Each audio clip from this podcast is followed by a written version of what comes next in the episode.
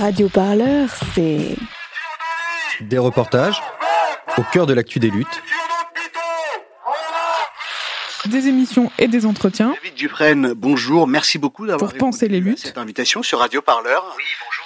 L'hebdo-parleur, Je suis allé à Genève rencontrer le coronavirus. Il m'a saisi par le bras, il m'a fait un bisou sur le front. votre édito satirico-bordélique. La pandémie dont vous êtes le héros. De la création sonore plein les oreilles. Pour aller, Partout, tout le temps, nous avons besoin de toi. toi. toi, Et toi aussi. Alors faites un don. sur radioparleur.net slash don. Bien. La Cour est réunie ce jeudi 4 février 2021 pour juger l'entreprise Sanofi. Notre tribunal a été saisi de plusieurs chefs d'accusation. Trahison sanitaire, mise en danger de la vie d'autrui, licenciement injustifiable et injustifié, massacre de la recherche et j'en passe. Depuis 1973 et sa création, Sanofi est au cœur de la médication française. Du doliprane au Plavix, nous avons tous eu du Sanofi entre les mains et dans le corps. Mais la question se pose. Au vu des derniers scandales qui ont émaillé l'actualité du groupe ces dernières années, à quel prix? La Cour interroge aujourd'hui différents témoins qui viendront à tour de rôle éclaircir les accusations portées à l'encontre de l'entreprise qui, je le rappelle, distribue chaque année près de 4 milliards d'euros de dividendes à ses actionnaires. 12,3 milliards d'euros, c'est le bénéfice engendré par l'entreprise pharmaceutique Sanofi pour l'année 2020. Greffière, Une somme conséquente qui ne cache pas le malaise profond de ses salariés. Le groupe a annoncé la suppression d'une centaine de postes dans la recherche et le développement en France. Jeudi minutes. 4 février, les employés des différents sites français de Sanofi se sont rassemblés pour une mobilisation devant le siège de l'entreprise à Paris, ensemble pour établir le procès fictif de le leur patron.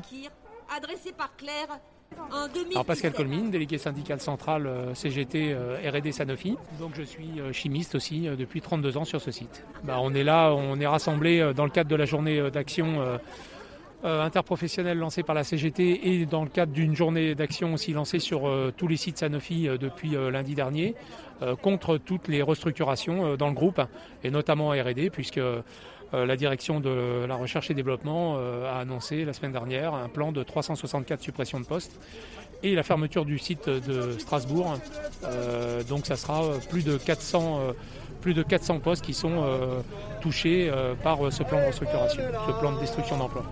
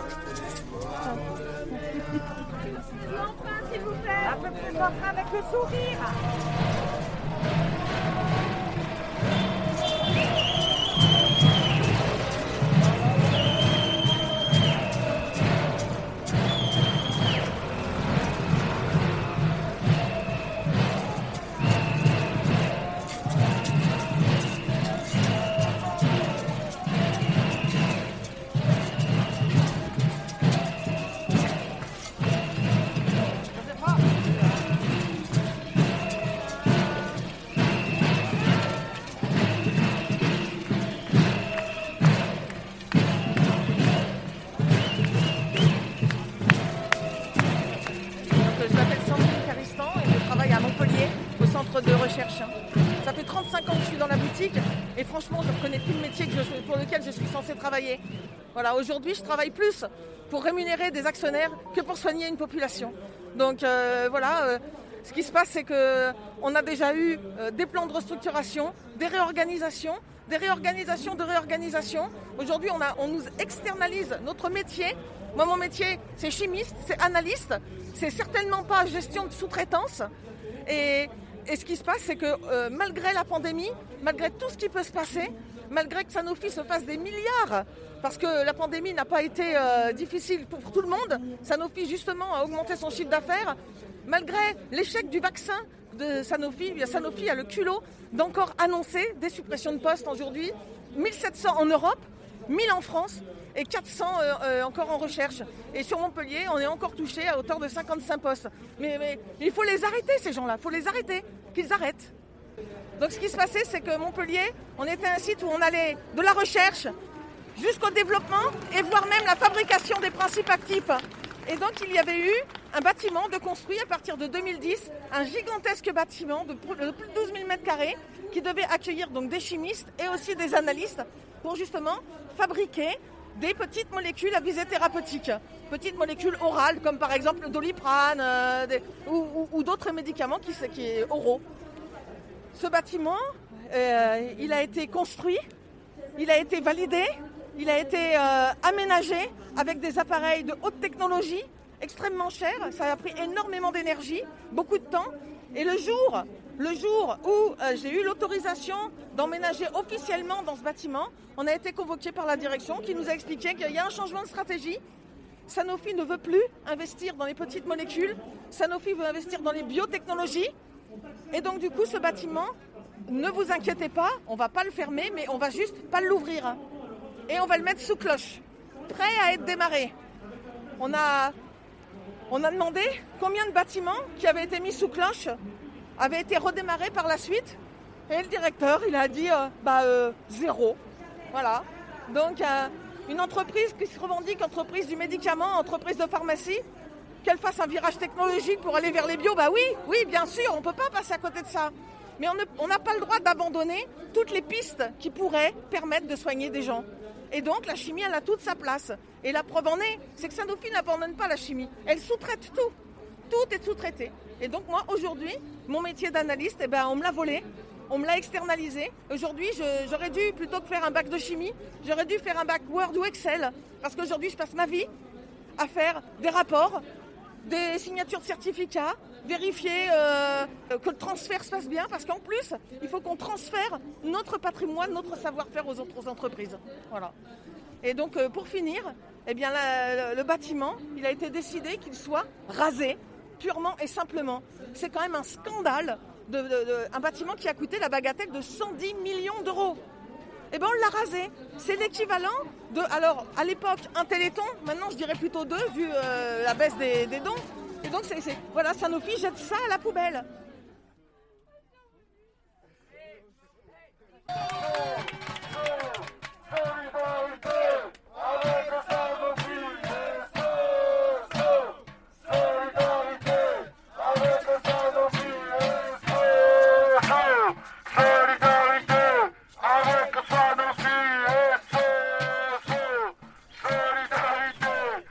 De la colère de ces salariés, la suppression de postes en pleine crise de Covid-19, ainsi qu'un retard dans la recherche sur le vaccin français face au groupe Pfizer BioNTech et Moderna. Fabien, employé à la production de vaccins à Lyon, explique l'impact de la politique de Sanofi sur la recherche. Chez Sanofi, ça fait 10 ans que la recherche est restructurée en permanence. Un chercheur qui est tout, le temps en train de changer de métier ou d'axe de recherche, il ne peut pas euh, se poser suffisamment longtemps pour trouver quelque chose. Et la problématique qu'on a aujourd'hui, c'est typiquement celle-là. On a demandé à des chercheurs de continuer à chercher, mais on leur a fait changer d'axe de recherche tous les ans. Un chercheur, il faut que ça cherche pendant 5 ou 6, 5 ou 10 ans sur la même axe de recherche pour trouver des innovations. De la même façon, on n'a pas fait rentrer de jeunes chercheurs chez Sanofi depuis des années. Donc du coup, on n'a pas de, comment dire, de, comme on dit chez nous, de cerveau frais. C'est-à-dire de gens qui arrivent de l'extérieur et euh, qui auraient pu, par exemple, bah, dire, bah tiens, moi je, je, connais l'ARN messager, je pense que c'est vraiment quelque chose de bien, il faut partir dessus. Parce qu'en fait, on est passé à côté, non pas parce que les chercheurs en interne sont mauvais, mais parce qu'en fait, la recherche, ça avance perpétuellement. Et si vous ne faites pas rentrer des nouvelles idées et des nouvelles personnes, bah, vous vous pouvez pas avancer. Et notre retard aujourd'hui euh, sur le vaccin contre la Covid est en grande partie dû au fait qu'on a depuis des années déstabilisé la recherche. Deuxième chose, c'est que chez Sanofi, on en est quand même au quatrième plan d'économie. C'est-à-dire chaque fois, les plans font 2 milliards. Donc les plans d'économie, bah, ils portent sur euh, tout et n'importe quoi, mais surtout sur les salariés. C'est-à-dire qu'on diminue la masse salariale le plus possible, ou alors on va externaliser des productions.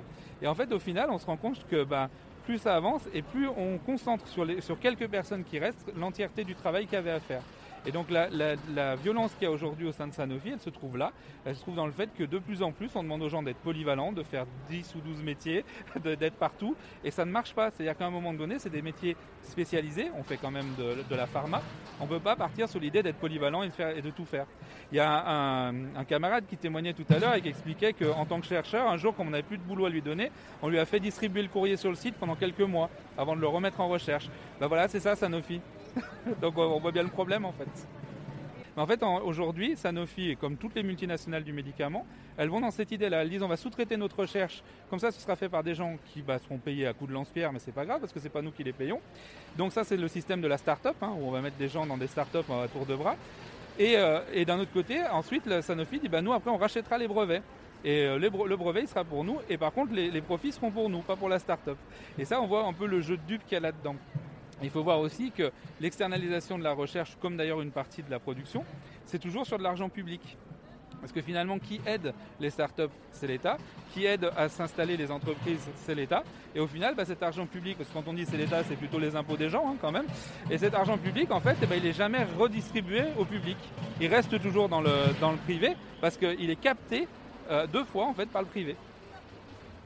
Il n'y a quasiment plus de lien entre la recherche publique et le privé aujourd'hui, vu qu'on a quasiment privatisé toute la recherche. Donc ça, il faut en être bien conscient. Euh, la France aujourd'hui met moins de 2% de son PIB dans la recherche publique. C'est très très peu. Hein. Il suffit de regarder à côté. L'Allemagne met 3% par exemple. Voilà. Et en fait, quand on met pas d'argent dans la recherche publique, on n'a pas de contrepoids face aux multinationales. Parce que qui finalement peut faire de la recherche? Le privé uniquement. Donc en tuant la recherche publique, comme c'est le cas en France depuis des années, on affaiblit même la possibilité de faire un contrepoids face aux multinationales du médicament. On ne peut pas leur dire nous on serait capable de faire parce que non, on n'est plus capable, on a tout privatisé. Donc le vrai problème aujourd'hui, c'est de retrouver un vrai pôle public du médicament, une vraie recherche publique et une vraie capacité de production publique aux besoins. Le procès s'est terminé par l'intervention et le soutien de François Ruffin, député de la Somme. Que font les politiques? Ils disent très bien, Sanofi est formidable, nos ministres. Je rappelle que ministre, ça veut dire servir. Servir qui là? Est-ce qu'il s'agit de servir l'État?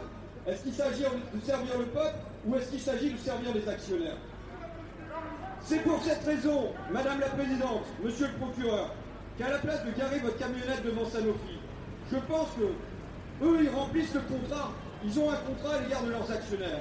Mais nous, vous, vous devriez garer votre camionnette devant le ministère de la Santé, devant le ministère de l'Économie, devant évidemment le palais de l'Élysée, puisque ce sont eux qui ont un contrat avec nous et qui devraient nous protéger contre ces petits coquettes du profit. Donc, je vous propose, moi, de condamner Sanofi si vous le souhaitez, mais à titre de complice, finalement, d'autres responsables me semblent au-dessus d'eux. Merci à avoir fait passer l'argent avant les gens. Mesdames, messieurs les jurés, reconnaissez-vous l'entreprise Sanofi coupable ou non coupable?